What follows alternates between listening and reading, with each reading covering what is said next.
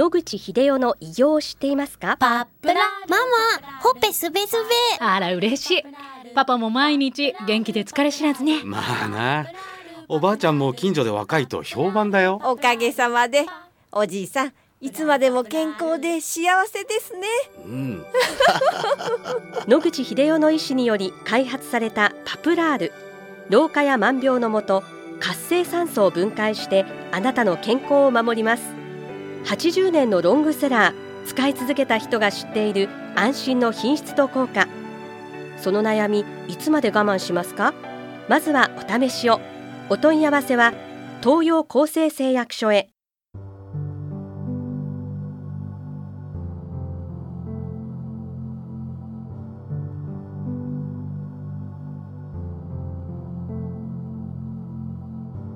はようございます。FM 西東京の飯島です。え本日はこの番組の協賛の会社であります東洋厚生製薬所の代表取締役社長和島昭一様にお越しいただいておりますこれまでパプラールのですね効能ですとか使い方いろいろたくさんご紹介してまいりましたけれども今日は、えー和島さんに詳しくいろんなエピソードを含めてお話をお聞きしたいと思います和島さんよろしくお願いいたしますはい、おはようございます。東洋厚生製薬所の和島でございます。はい、和島さん、これまでいろんなお話をパプラールに関して伺ってきましたけれども、はい。どのようにしてこの会社にいらっしゃったんでしょうか？はい、えーもともとですね、私の叔父がえーこの会社をやっておりまして、まあ、そこはあの、えー事業を承継する形で私があのはい。東洋厚生に勤めているということなんですけども、はい、えー大事にパプラールを作り守り育ってきた会社のはいご親族としてそうですね。はい。はい。入社されて、はい。今は代表取締役ということではい今年の4月からね。はい、はい。そうですか。はい、はい。パプラールの歴史をちょっと振り返って、はい。えー改めてご紹介いただきたいと思うんですけれども、はい、パプラールはですねもともとあの1915年になるんですけども、まあ、今から100年ちょっと前ですけどもその時に野口英世博士がですね当時一時帰国を日本にされるんですね。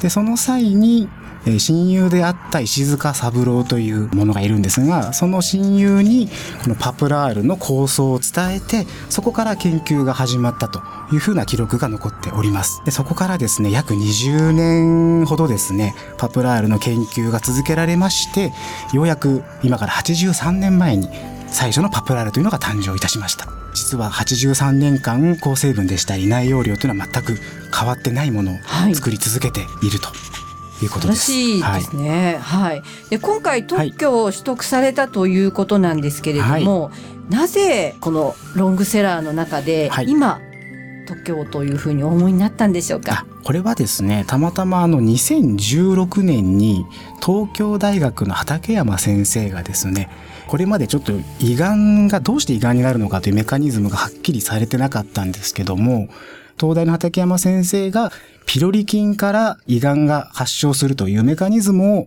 新しく発見をされましてそれを私がたまたまあの論文を読んだものですからじゃあこれにパプラールが効果があるのではないかというところに着目をして研究を始めたといういきさつがございます。そうですか。はいえーそれから何年かかって今、は特許取得ということなんでしょうか？はい、実はですね、そんなに時間はかからなくてですね、もともとパプラールは胃腸薬として販売していた経緯もありますので、きっとこれは効果があるだろうというふうに私は思っていたんですけども、研究に1年ですね。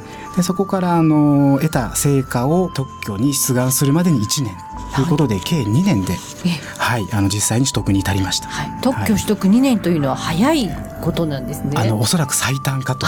そうですか。いうふうに私は思います。はい、あー素晴らしいですね、もう思っていたことがあえて奇襲されたということですね。はい、そうですね。あのそういった中で、はい。その苦労話ですとか何かエピソードがあれば教えていただきたいんですけれどそもう。ですね。はい。申し上げたようにあの時間的な苦労というのは正直なかったんですけどもやはりこうやることすべてが新しいことに取り組まなくてはいけなかったので、まあ、その辺のこうモデルマウスを作るでしたりあのそういった成果を見つけていくっていうところはちょっと苦労したのかなというふうに記憶してます。そうですか。はい。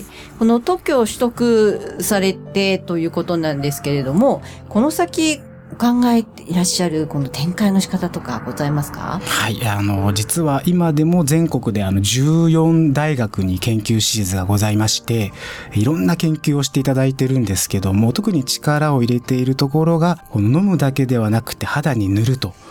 いうところをもう今注目しておりまして、ちょっとこれも特許性の関係でなかなか詳細がお伝えできないのが残念なんですが、はい。えーそういった意味ではこう塗るというところ、それと、まあ、飲むというところでも研究を続けておりますので、いくつか考えていることはございます。まあ、活性酸素を除去する、はい。それも4種類をえとても速いスピードで除去できるというものは、はい。他にはなかなかないものだというふうにはお聞きしているんですけれども、はい。そうしますととてもあの応用力が広いのかなというふうには感じますが、そうですね。私もそのように思いますし、今まではその活性酸素除去というところに非常に注目されてはきたんですがあのそれだけではなくてですね、うん。いろいろこうパプラールの効果がい。多岐に及んでおりまして、えー例えばですね今言える範囲ですと人のこう免疫を司る細胞なんですけどもそこに非常に効果があるとはい。ということでこれがあの効果があるとどうなるかというとですね免疫力が当然上がるんですけどもウイルスなどの感染症対策にも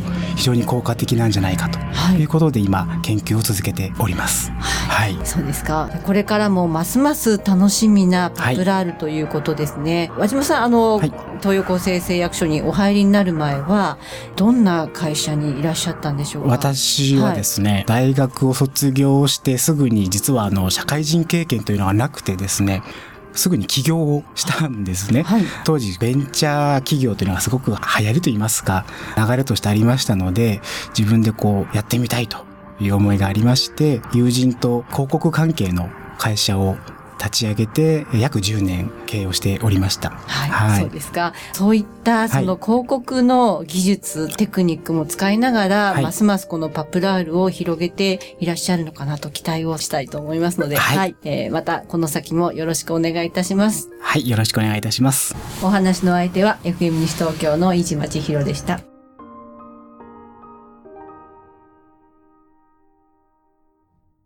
日々進化するがん治療一般的な治療では無理と言われてしまったんですが。諦めない。独自の治療法を提案。これまでの治療がとても辛くて。まずは痛みを与えない。安心できる希望の治療を。赤坂フロイデクリニック。お問い合わせご予約は電話0364347111 0364347111